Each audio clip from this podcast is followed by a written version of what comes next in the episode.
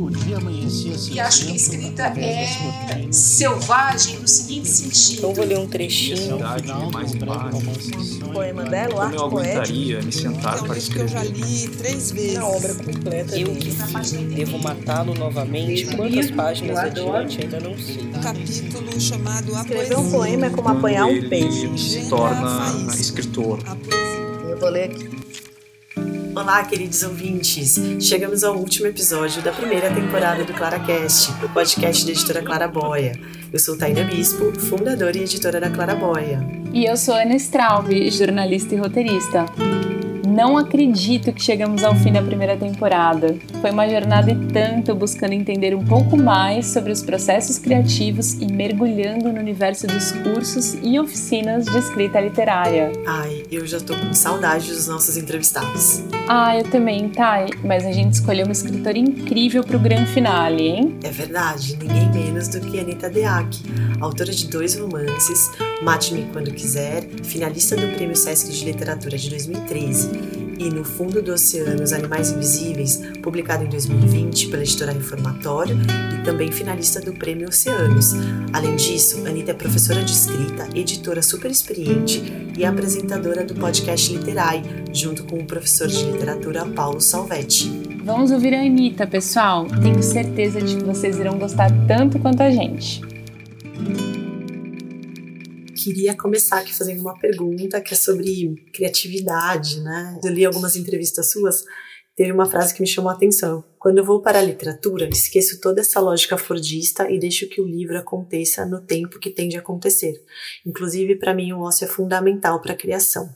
Sinto que o livro está sendo trabalhado também nos momentos em que não escrevo. E eu achei tão importante, né, trazer esse tema, primeiro por todo o contexto que a gente vive na sociedade que a gente vive, muitas de nós nos grandes centros. E eu queria muito discutir exatamente sobre esse momento da criação.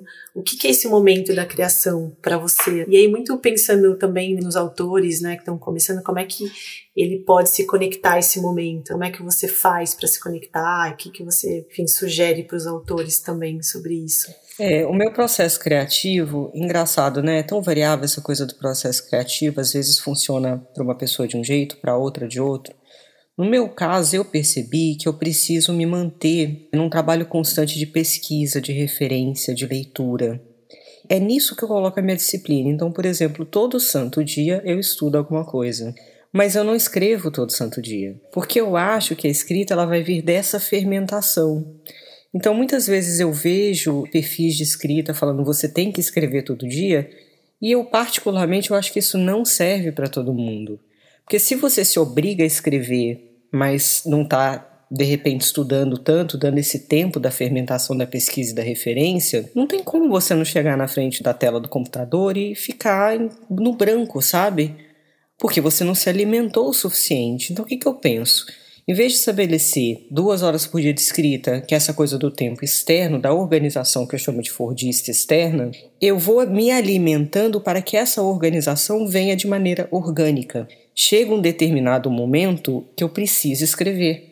Porque as coisas começaram a sedimentar, a fermentar. Então, hoje em dia, não tem mais essa obrigatoriedade de escrever todo dia e tem funcionado muito bem comigo.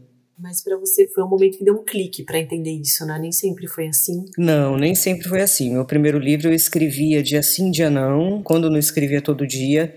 Eu acho que tem a ver também, talvez, com algum amadurecimento dos processos internos, de linkar minha escrita ao meu processo interno. Tem gente que vai funcionar escrevendo todo dia, inclusive o Murakami é um autor que escreve a manhã inteira. E para ele super funciona, ele se sente bem. O que eu acho é que a escrita, quando você se coloca uma obrigatoriedade que não tem a ver com a sua personalidade, com o seu tempo interno, vira um horror. Porque aí vira só mais alguma coisa que você obrigatoriamente tem que cumprir. E como editora, o que eu reparei? Principalmente escritor iniciante, às vezes ele tem que deixar um capítulo adormecer para poder continuar aquele capítulo tem alguma coisa que ele precisa resolver ali, que ele tem que deixar o tempo, que ele tem que refletir sobre. Se ele não respeita esse tempo, se já no dia seguinte ele quer voltar a esse capítulo, pode ser que ele não consiga o resultado que ele quer, né? Ah, interessante você estar dizendo isso, Anitta, porque a gente tem se debruçado sobre esse universo da escrita criativa E existe mesmo, né, essa orientação de acorde pela manhã ou ache um horário no dia e escreva por duas horas. E realmente você tem um risco de transformar isso numa atividade burocratizada, né? Mais um item na sua lista de pendências. É, mas é isso, né? Para algumas pessoas até funciona. O que eu acho é que tem uma parcela muito grande que fica se obrigando, se sentindo mal, aí fica se culpando. E tem uma coisa, às vezes coloca assim: eu tenho que escrever duas vezes. Qual é o objetivo? É escrever? Não, é passar duas horas escrevendo necessariamente, você entende? Às vezes importa menos até a qualidade da escrita, tudo fica secundário. O que importa é cumprir aquelas duas horas. E a gente está fazendo livros, a gente não está cumprindo duas horas por dia. É muito comum isso quando a gente lê escritores dando entrevistas sobre o processo de escrita.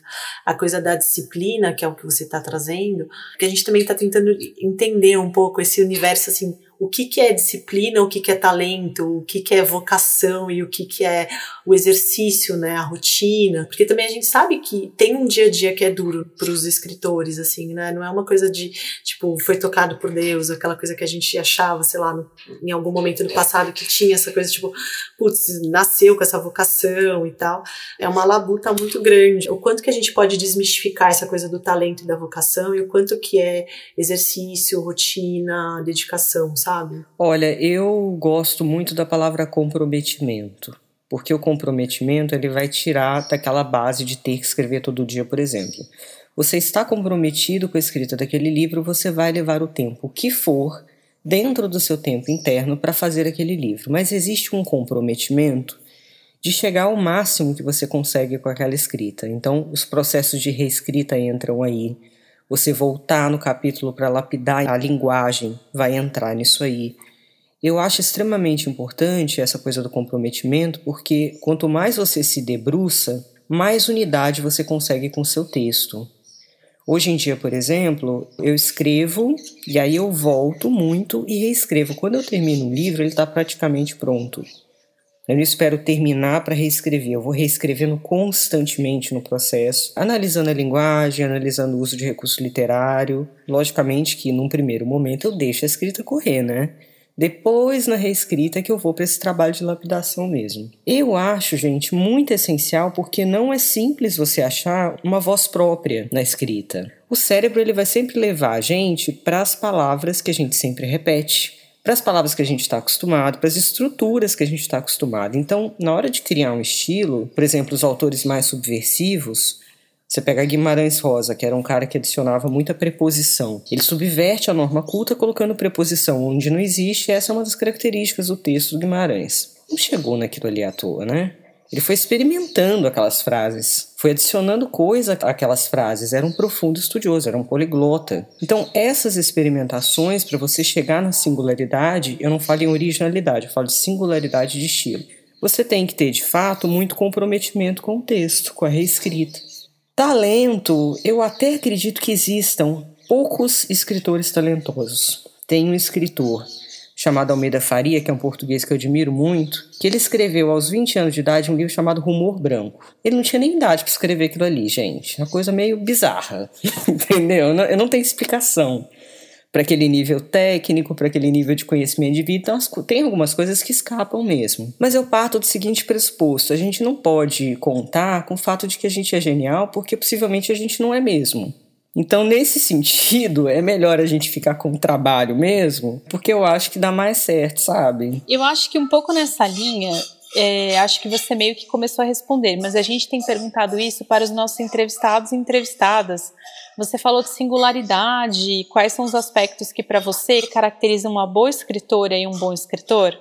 Bem, um bom escritor, uma boa escritora, ele tem uma marca autoral muito forte no próprio texto, a ponto de você abrir aquilo ali e você reconhecer aquele texto. Quando você abre um Saramago, você percebe que é um Saramago. Quando você abre um Guimarães Rosa, você percebe que é um Guimarães Rosa. Então, essa marca específica da escrita, algumas escolhas que elas acabam é, se tornando padrões mesmo, né, dentro do texto desses escritores.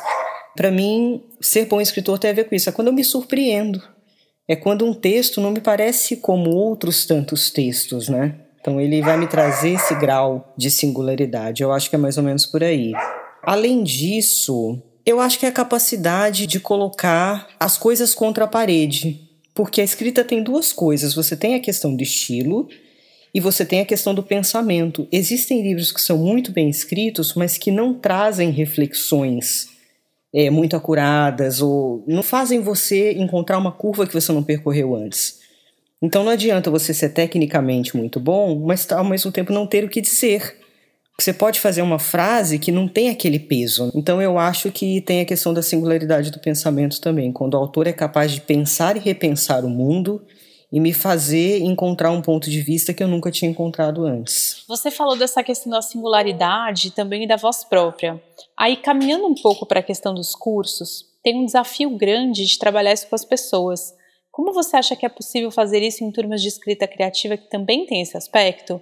Você não está trabalhando só com uma pessoa, né? Tem um coletivo ali que se forma em torno daquele objetivo comum de escrever e tudo mais. Olha, eu encontrei uma espécie de modelo o que que acontece? Meu curso chama o uso dos recursos literários na construção da narrativa. Então o que que eu faço? Eu vou apresentando a partir de grandes autores o uso de determinados recursos literários. Então eu vou mostrando o que que é um fluxo de consciência, o que é um monólogo interior, o trabalho com diferentes narradores. Meu curso é bem técnico nesse sentido.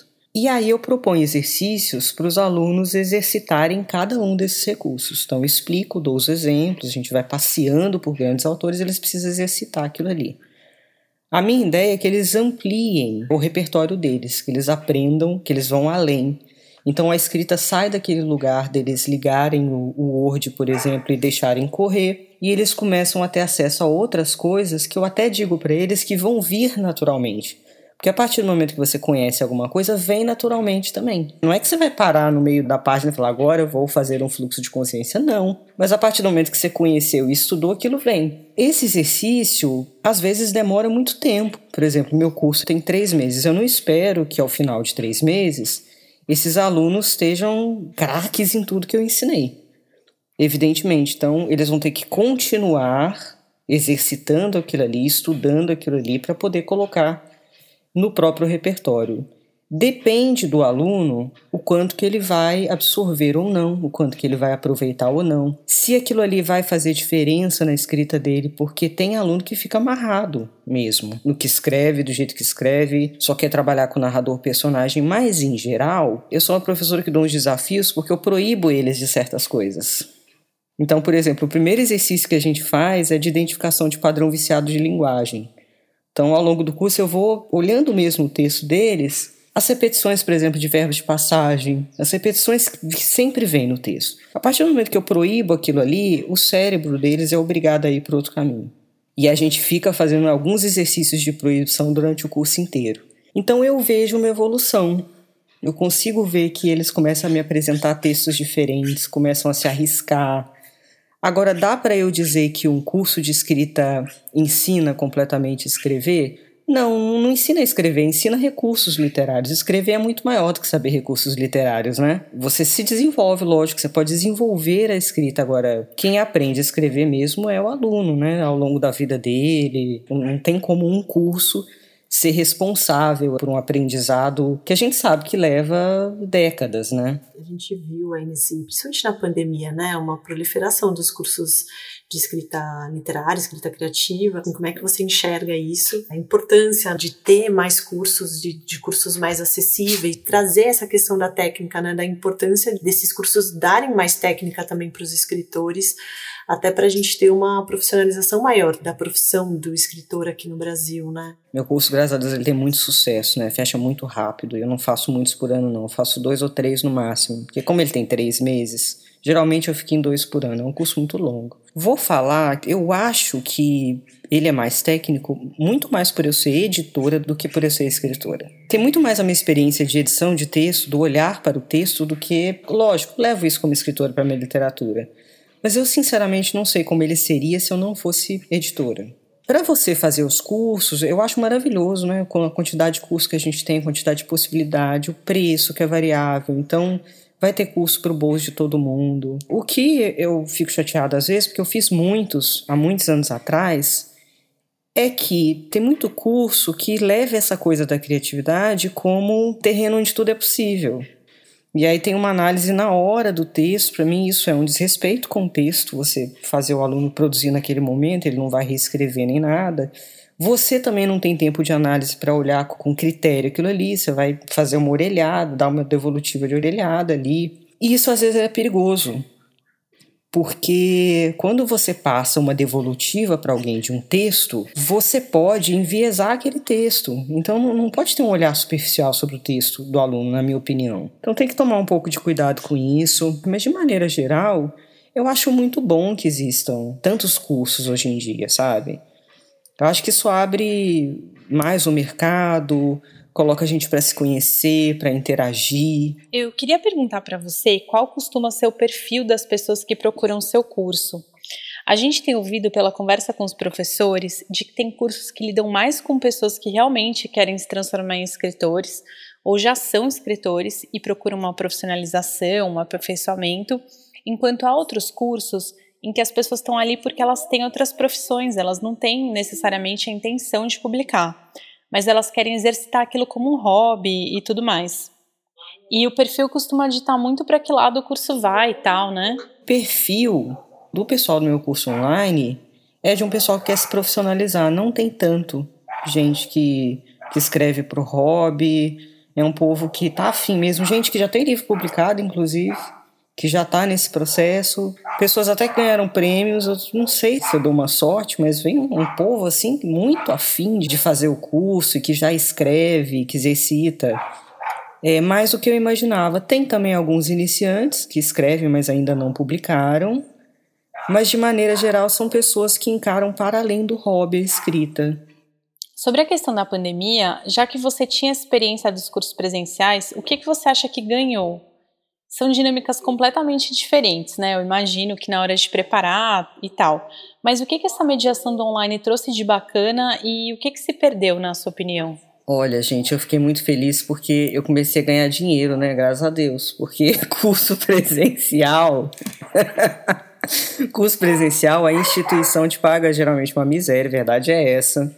Você dá aula para 40 pessoas. Então, quando você tem a oportunidade de fazer o seu curso, é lógico que tem outras coisas muito difíceis, né? Mas você tem a oportunidade de ganhar mais, você é muito mais valorizado, né? Quando você faz um curso online e tal. É, em termos de ensinamento, eu não acho que tenha mudado tanto assim. Lógico, a gente sente falta, né? De poder ir no bar com os alunos, tomar uma cerveja depois, conhecer cara a cara, com certeza. Eu faço meio que um acompanhamento muito direto com eles, então eles me mandam dúvidas pelo WhatsApp, além a gente tem as lives, né, para tirar dúvida e eu também estou sempre à disposição deles. Então tem esse esse espaço aberto da internet para também acompanhar cada um ali. Então eu não sinto que perdeu tanto em termos de conteúdo.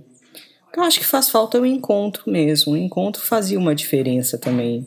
Há muito tempo atrás eu fiz a primeira turma do, do curso livre de preparação de escritor na Casa das Rosas e o que eu mais amei daquele curso foi a turma, os amigos que eu fiz. Isso, né, de você ter amigos escritores, de você conhecer gente, poder sair com as pessoas, isso era muito importante. Isso no momento, infelizmente, se perdeu, né? É, mas ao mesmo tempo você começou a receber pessoas de outros lugares do Brasil, né? Porque isso é bem interessante, eu imagino de outros lugares do mundo. Eu tenho alunos da Irlanda, eu tenho alunos de Portugal, eu tenho alunos da Finlândia, brasileiros que estão morando fora e que fazem um curso que, se não fosse online, seria impossível. Então, a diversidade também de trabalhar com gente do Brasil inteiro. Então, alunos de todas as regiões, eu privilegio isso na hora de escolher, porque tem uma quantidade de alunos e meu curso eu tenho, eu consigo atender no máximo 30, não tem como passar de 30 alunos, porque tem correção de exercício. Então, na hora de dar uma olhada naquela lista ali, eu penso um pouco na diversidade, de onde essas pessoas vêm, gênero, tudo para ter uma turma diversa, que aí fica gostoso. Coisa boa isso, Anitta, que bom, né? E é verdade, assim, poder, enfim, ser bem remunerado é tão importante, né, no nossa, nosso mercado editorial. Não, com certeza. E eu acho que você já deve ter passado por isso, né, Tainã? Porque tem uma desvalorização que, às vezes, tem uns desavisados que chegam para você e falam assim: ah, será que você poderia dar uma olhadinha no meu texto? Sabe, não é uma olhadinha, né? E Anitta, queria também que você contasse um pouquinho da sua trajetória como escritora. Olha, eu acho que vem um pouco da infância, né? Porque minha tia me ensinou a escrever com 5 anos de idade. Só que. Ela estudava muito comigo. Eu voltava da escola, a gente ficava três horas estudando além do tempo da escola em casa. E a única coisa que ela não me deixava fazer era a redação. Ela fazia para mim todas as minhas redações. Me obrigava a ficar assistindo ela escrever e eu não escrevia. Não sei de onde que veio essa brisa dela. Então, desde cedo me veio essa curiosidade em escrever. E eu comecei a escrever diários, escrevia cartas para os meus irmãos, enfim. Só que eu fui para o jornalismo, eu não sabia nem que existia mercado editorial ali na adolescência, curso né, de produção editorial, os cursos relativos a fazer livros e tal. Então, durante muito tempo eu fui jornalista, eu fui repórter, trabalhei na grande imprensa. E o que aconteceu é que o meu interesse pela linguagem era maior do que o meu interesse pelos fatos. Sempre foi. Então chegou um ponto que eu falei, ou eu largo o jornalismo, ou eu vou virar o Jason Blair, vou começar a inventar coisas aqui, porque isso não tá tão interessante, esse fato. então não tô de sacanagem não, gente, eu juro pra vocês, começou a coçar minha mão para inventar coisa, eu falei, cara, eu preciso mudar, eu preciso sair desse negócio. E aí eu fiz uma transição para o mercado editorial, na época eu escrevi na cara de pau para todos os publishers assim de São Paulo, descobri o nome deles, mandei uma carta de apresentação. E eu tive muita sorte porque tem um editor maravilhoso no mercado, que é o Giro Takahashi, que além de ser incrível, é um cara muito generoso. Ele nem me conhecia, ele me indicou para Global. E aí eu fui para Global e, e, comecei a trabalhar com livros. E aí eu já tinha essa vontade de, de ser escritora, de escrever. Foi até um pouquinho antes de entrar no mercado editorial, né? Mas já estava apontando minha carreira para trabalhar com livros. E aí eu resolvi tirar um sabático na época que o jornalismo foi para o saco, antes de entrar no mercado editorial mesmo eu tirei um sabático para escrever meu primeiro livro, que foi o Mate-me Quando Quiser. Que é um livro bem comercial, gente. É um livro, assim, que eu estava muito presa ao jornalismo ainda. Então, não tem muito fôlego. O que ele tem é um bom enredo, isso ele tem mesmo. Mas não tem estilo, não tem singularidade. Ele é um livro com fôlego bem curto. Muitas questões ali que eu precisava aprender para conseguir fazer um projeto, na minha opinião, mais refinado, que é o No Fundo do Oceano dos Animais Invisíveis que veio tantos anos depois por causa disso, por causa desses anos todos de estudo. Quantos anos, Anitta? Desculpa te interromper entre um e outro. Eu escrevi o Matme em 2012, eu escrevi o No Fundo, comecei a escrever ele em 2017, mas entre 2012 e 2017, tudo que eu estudei, os clássicos, os portugueses, Aí eu entrei no mercado editorial, aí sim veio a base, aquela coisa da matéria de fermentação para eu poder escrever esse livro foi trabalhada nesses cinco anos. E aí eu pude ir para um lugar que eu estou satisfeita no momento, que lógico que a gente tem que fazer muita coisa ainda, né? Mas foi um processo assim de aos poucos, né? Um desejo mesmo de recriar, refundar mundos. Eu me irritava muito na minha época de jornalista que eu tinha que fazer tese sobre as coisas, então a matéria era sempre uma tese. Você tem que explicar, você tem que resumir. E aí a literatura dá essa possibilidade de você fazer mais perguntas do que dar respostas. E acho que foi por isso que eu me apaixonei assim por escrever ficção, no caso. Um dia na vida do homem sem memória.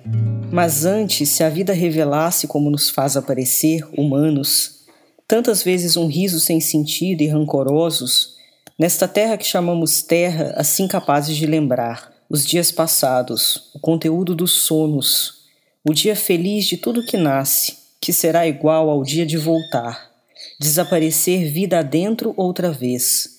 Foi um homem, é o que se dirá depois. Há um tempo para ação e um tempo para reflexão, entre o morto e eu que conto a sua segunda vida. Eu que sim, devo matá-lo novamente quantas páginas adiante ainda não sei esvoaça a lembrança da sua primeira vida, e assim existem dois: aquele homem que ele foi e este fantasma que estende uma mão santa. Eles dois num só corpo destruído, ancorado ainda na mesma parede desde que veio. Sem memória, eu viveria com a sua morte sem ela. E ele estaria à sombra da árvore humana que eu sou, como se fosse sua primeira vez, a sua primeira vida, a única. Nunca houve outra. É assim para os que foram tocados pelos esquecimentos de Santa Maria do Grão. Para eles, agora há apenas um morto adormecido na praça. Não houve um homem antes. O presente diz alguma coisa em seus ouvidos, só ele grita. Como grita este presente, eles não têm mais a noite cheia de rumores que dão as velhas ordens do passado.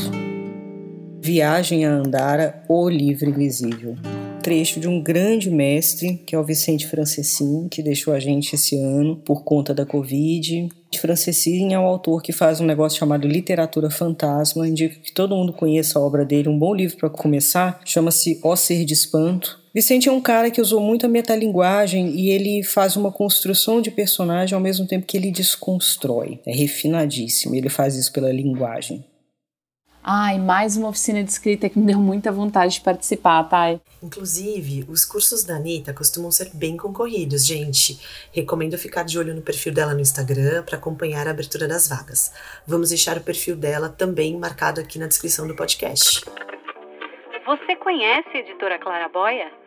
Criada em 2019 em São Paulo pela jornalista e editora Tainã Bispo, a Clara Boia é uma editora independente que acredita no poder de transformação e de resistência das palavras e dos livros. Quer saber mais sobre nossos livros, cursos, serviços, clube de leitura e muito mais? Então acesse o site www.editoraclaraboia.com.br e siga nosso perfil no Instagram arroba editora Claraboia. Vamos nessa ouvir mais um pouco da entrevista com a Anitta, então. Enfim, tem essa coisa do momento em que o autor tem um livro pronto, ou ele tem um projeto que ele está encaminhando e tal, e, e, aí chega uma hora e fala assim, putz, eu não sei o que fazer com isso. O mercado, é, ele é muito fechado, né, assim, no sentido de entender como ele funciona, quem são os atores. E aí todo mundo sempre pergunta, assim, é inevitável a pergunta, tipo, ah, como eu sei quando meu livro está pronto? Quando que você coloca o ponto final e fala, putz, agora vou levar para uma editora, vou fazer alguma outra coisa aqui? Olha, eu sei que ele está pronto quando eu começo a fazer modificação e voltar para o antes. Quando isso começa a acontecer demais, continuo mudando, mas aí eu volto para onde eu estava, volto para onde eu estava. Falei, peraí, eu não estou conseguindo mais mudar. É quando eu percebo que ali chegou no, no que eu podia fazer, entendeu? Chegou na unidade daquele livro e tem uma outra coisa também que aí é intuitiva. Foi muito bonito terminar esse livro, por exemplo, porque o último capítulo dele aconteceu um negócio que nunca tinha acontecido comigo, que eu entrei numa espécie de transe esquisitíssimo. Nunca tinha acontecido. E foi só no último capítulo. Eu senti como se todas as palavras que eu tinha escrito antes estivessem ali num, numa cavalgadura, me ajudando a terminar esse livro. Foi uma coisa muito doida, gente. E aí eu escrevi chorando, porque eu percebi internamente que o livro estava acabando. E eu não sabia que era o último capítulo. Eu falei, cara, eu estou me despedindo desse livro agora. Então tem uma coisa que é uma conexão interna com essa linguagem, com essa história, que, assim, se você ouve sua intuição também, se você tem um relacionamento longo, um comprometimento muito forte com esse livro, ele vai te contar quando ele acaba também. E evidentemente que ele só acaba como obra para ser publicado, porque eu acho que o livro ele também continua reverberando em você. Esse universo ainda reverbera muito em mim. Tem até alguém, não vou me lembrar quem, que falou que o autor está sempre escrevendo, apesar das obras serem diferentes, ele está sempre escrevendo o mesmo livro, né? Que ele está dentro de um universo ali que conversa. Então pode ser que isso seja verdade mesmo, que a gente só resolva colocar um ponto final, mas que as coisas continuem, né? Como é que foi para você essa experiência de procurar editoras? É lógico que no caso dos dois livros eu entendi que você já estava inserida no mercado editorial, né?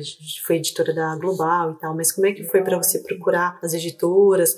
E tem uma coisa também que eu queria te escutar, é quanto que ser mulher nesse contexto de mercado editorial, a gente tem discutido muito, pensado muito nessas questões, como as questões estruturais atravessam o mercado editorial, né? O que eu falo para ajudar o pessoal que pode estar ouvindo a gente é que assim, faça uma pesquisa, veja quais editoras combinam com o teu livro. O que, que essas editoras publicam que está mais ou menos ali, conversa com a tua proposta. Não adianta você mandar para editoras que não tem nada a ver. Você escreve prosa, vai mandar para um editor de poesia, você vai perder seu tempo. Infelizmente o networking conta, isso é um saco, principalmente em tempos de pandemia que o pessoal tem menos tempo para conhecer as pessoas.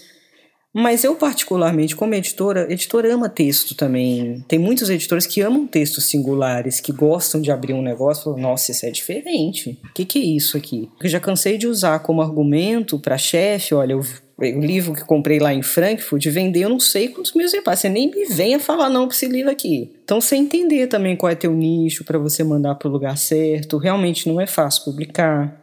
São poucas editoras, tem que tomar cuidado com as chamadas editoras gráficas que não são editoras, são gráficas. Então você paga um absurdo na autopublicação, você, não vai ter nenhum tipo de suporte, você vai ter poucos exemplares, e aí você se ferra, porque seu livro simplesmente some. Tem até um episódio do Literais chamado Autopublicação é para você, que fala sobre tudo isso, indico o pessoal ouvir também. E é terrível, gente, mas a insistência não tem jeito. Proust levou não.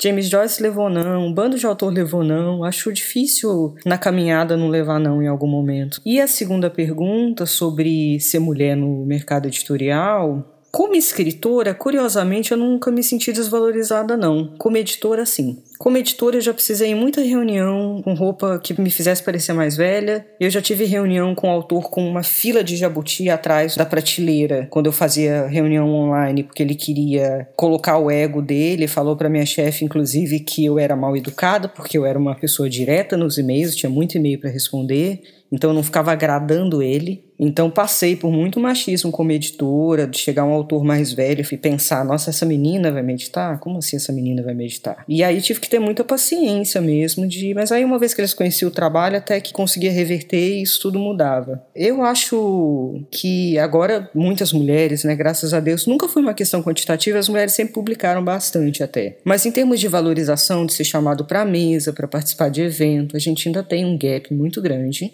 Então é uma coisa complicada, mas eu, eu não sei vocês, eu vejo alguma mudança, sabe? Eu acho que nos últimos anos a gente teve uma valorização do trabalho de escritores, e não porque a gente faça, na minha opinião, literatura feminina, que eu sou contra esse termo. Né? Eu acho que a gente faz literatura. Ponto. Fazemos literatura. Mas eu acho que, que tem mudado. Tem mudado. Eu tenho ficado feliz, assim. Não, e tem uma outra coisa que eu acho importante a gente falar pro ouvinte, que é o seguinte: o ouvinte compra o hype. Então ele tá vendo muito aquele determinado livro circulando, etc. A gente às vezes tem um trabalho de marketing da editora, tem dono de grande editora que encampa um autor, que eu não vou citar nome aqui para não ser processado, mas tem um dono de editora que ele é tão poderoso, quando ele resolve que alguém vai ser a bola da vez, alguém é a bola da vez. E ele já fez isso com dois autores diferentes nos últimos cinco anos que estouraram. E aí fica essa coisa, todo mundo em campo, todo mundo compra. Então vira uma, uma atração, uma bola de neve. Não é que isso não seja bom, você entende? Qualquer autor gostaria que um grande publisher encampasse ele, evidentemente. Mas assim, é, vamos tomar mais cuidado, né? O mercado literário tem uma série de distorções que pouco tem a ver com literatura. Uma coisa é a literatura é a escrita, outra coisa é, é todo esse esquema de fazer isso acontecer. É sempre muito complicado, as coisas são confiáveis ao mesmo tempo não são. Voltando a essa coisa da dificuldade de ser escritor, ou você gosta muito e isso faz muito sentido interno para você, a ponto de você pensar assim: eu vou escrever esse negócio. Se não acontecer nada, terá valido a pena. Porque já aconteceu. Já aconteceu. Foram uns três anos que eu passei. E essa foi a sensação que eu tive quando eu terminei Os Animais Invisíveis. Falei, cara, uau, que maravilha, quero fazer isso de novo, vamos embora, de novo, de novo, entendeu? Porque se você ficar nessas coisas, nossa, não tá na tua mão, entendeu? E, e as coisas são mais embaixo. E aí você dá sorte também, porque quando eu recomecei a receber as resenhas de lugares legais, de pessoas legais, e ver que o livro está rodando e que está acontecendo também é muito bom. Mas independe disso, você entende? Você vai vender para 50, você vai vender para 500, vai vender para 5 mil. Tem que ter valido a pena no, na finalização do livro. É, eu acho que de certa maneira dá um trabalho absurdo para o escritor, né? Todo esse trabalho das redes sociais, de ter contato com os leitores e tal. Apesar de ser um bom tempo perdido com uma função que não é de escritor, teoricamente, ao mesmo tempo, eu acho que nos últimos tempos significou um pouco um certo atalho, uma dependência menor do escritor do esquema das editoras, que sempre tem suas apostas, né? Que sempre trabalham com um quadro de funcionários super restritos. E aí eles vão falar para os colaboradores: ó, oh, esse livro aqui que a gente vai ter que bombar e os outros você trabalha quando tiver um tempinho, né? Que não existe. Não, é verdade. É, a rede social ajuda nesse sentido. Eu sempre falo para meus alunos, me chega muito essa pergunta, né? Eu preciso das redes sociais para ser escritor? Eu respondo o seguinte: precisar, você não precisa, você precisa escrever para ser escritor. Mas se você quiser, de fato, fazer com que seu livro chegue a mais pessoas, que também é importante, lógico, a gente escreve, a gente quer ser lido. Se você tiver paciência para isso, porque também tem isso, às vezes não combina com a personalidade da pessoa e ela fica colocando lá obrigatoriamente a cara dela todo dia para falar do livro e isso deve ser bastante cansativo. Eu dou a sorte de gostar, que pode aparecer. Tem que tomar só um cuidadinho na história. Cuidado para também isso não se tornar mais importante com o quanto você precisa continuar estudando e dedicando à escrita. Porque se você resolver fazer tudo que te mandam, por exemplo, eu faço stories todos os dias, é o que eu consigo fazer. Mas não vou postar no feed todo dia, não vou colocar legenda em vídeo, não vou fazer todas as regras, por quê? Porque se eu fosse cumprir com todas as regras, em que momento que eu ia escrever? Eu ia virar uma produtora de conteúdo, e a lógica do produtor de conteúdo completo, obedecendo todas as métricas, prestando atenção, não, não te permite ter tempo para ainda levar uma segunda profissão com a qual você ganha dinheiro, que no meu caso caso é edição, e no caso das pessoas, tantas outras profissões. Vão pensar, gente, profissão que te dá dinheiro, escrita, ainda produtor de conteúdo. Se você tentar fazer tudo, não vai rolar. Então fica com a profissão que te dá dinheiro e a escrita e faça um pouco de rede social dentro dos seus limites e também não pira muita cabeça não, senão fica fica complicado o negócio. Muito legal. Achei super importante tudo isso que você falou, Anitta. Traz um bastidor que as pessoas que estão de fora não conhecem no mercado editorial. Também bota um pouco de chão, assim, né, para as pessoas, porque também tem essa coisa de romantizar muito o mercado editorial, achar que vai estar dentro de uma grande editora e a grande editora vai resolver a vida. A gente sabe que não é desse jeito que funciona. Eu tenho falado muito para as pessoas o quanto que existem boas editoras independentes. Isso eu achei muito bacana nos últimos anos, assim, a quantidade de editoras independentes e pequenas que surgiram fazendo trabalhos legais, que não são as editoras grandes gráficas, né? É a quantidade também de editoras de mulheres, assim, que eu acho que tem tido também esse movimento muito forte. Apesar desses problemas todos e dessa disparidade que existe, acho que também a gente teve ganhos aí importantes nos últimos anos. Ah, com certeza. Apesar de eu editar, gente, o esquema da editora tradicional é terrível, né? Você ganha 10% do preço de capa do seu livro. 10%. Pensa no quanto você não tem que vender para você. Não tem como se sustentar. Você ganha um troco. E outra coisa que o pessoal não sabe, né? É você recebe, às vezes, assim, muito raramente, um adiantamento que a editora vai te adiantar os direitos autorais. Mas ganhar mesmo pelo livro que você escreveu, você não ganha. Você ganha pelo que você vende, você não ganha pelo trabalho que você teve. Então é um esquema bastante complicado para o autor. Ao mesmo tempo, eu não sei se vai mudar, eu acho que não. Então, tem o lado bom de que a literatura ela vai ficar nesse lugar, de já que ela não pode ser o sustento, tirando o caso da, da galera que vende muito bem, ela vira também um lugar de absoluta liberdade porque você não tá preso, não é teu ganha-pão. Então você pode fazer o que você quiser, cara. Você não precisa fazer concessão nisso. Você pode achar um lugar que vai te publicar exatamente o livro que você fez, com o que é importante para você, porque não é isso que garante seu pão na mesa. Eu acho isso de alguma maneira libertador também. Anitta, a gente queria te escutar. Que obras que você considera fundamentais para quem deseja escrever? Então, é, não necessariamente manuais de escrita criativa, assim, livros importantes para a sua formação que você indica para os escritores. Eu acho que o escritor ele tem que ler tanto ficção quanto não ficção, sair da literatura também, ler antropologia, ler filosofia, biologia, física, porque vai ajudar muito em trabalhar o pensamento para além daquilo que a gente está acostumado a ler. Estudar outras áreas que não sejam literatura vai tornar a sua literatura muito rica. Sempre indico. Eu falo para os alunos intercalarem clássico com contemporâneo. Não ficar só no contemporâneo, também não ficar só no clássico, é um jeito de você ter dicções diferentes ali, mas não largar os clássicos, pelo amor de Deus, porque eles são a base do exercício de muitos recursos literários, ler língua portuguesa, literatura em língua portuguesa, sem dúvida nenhuma. Grande Sertão Veredas é meu livro dos meus livros preferidos, acho fundamental para a experiência do escritor. É um livro que você relê e quanto mais você relê, mais você aprende. Ele vai virando livros diferentes dependendo da fase da tua vida e você vai descobrindo coisas na linguagem porque a riqueza de construção do Guimarães Rosa é muito grande. Graciliano Ramos, Clarice Lispector, tem uma coisa que eu fiz ao longo do meu estudo que foi pesquisar os mestres dos mestres. Adorei Raduan Nassar. Quem foi o mestre do Raduan Nassar?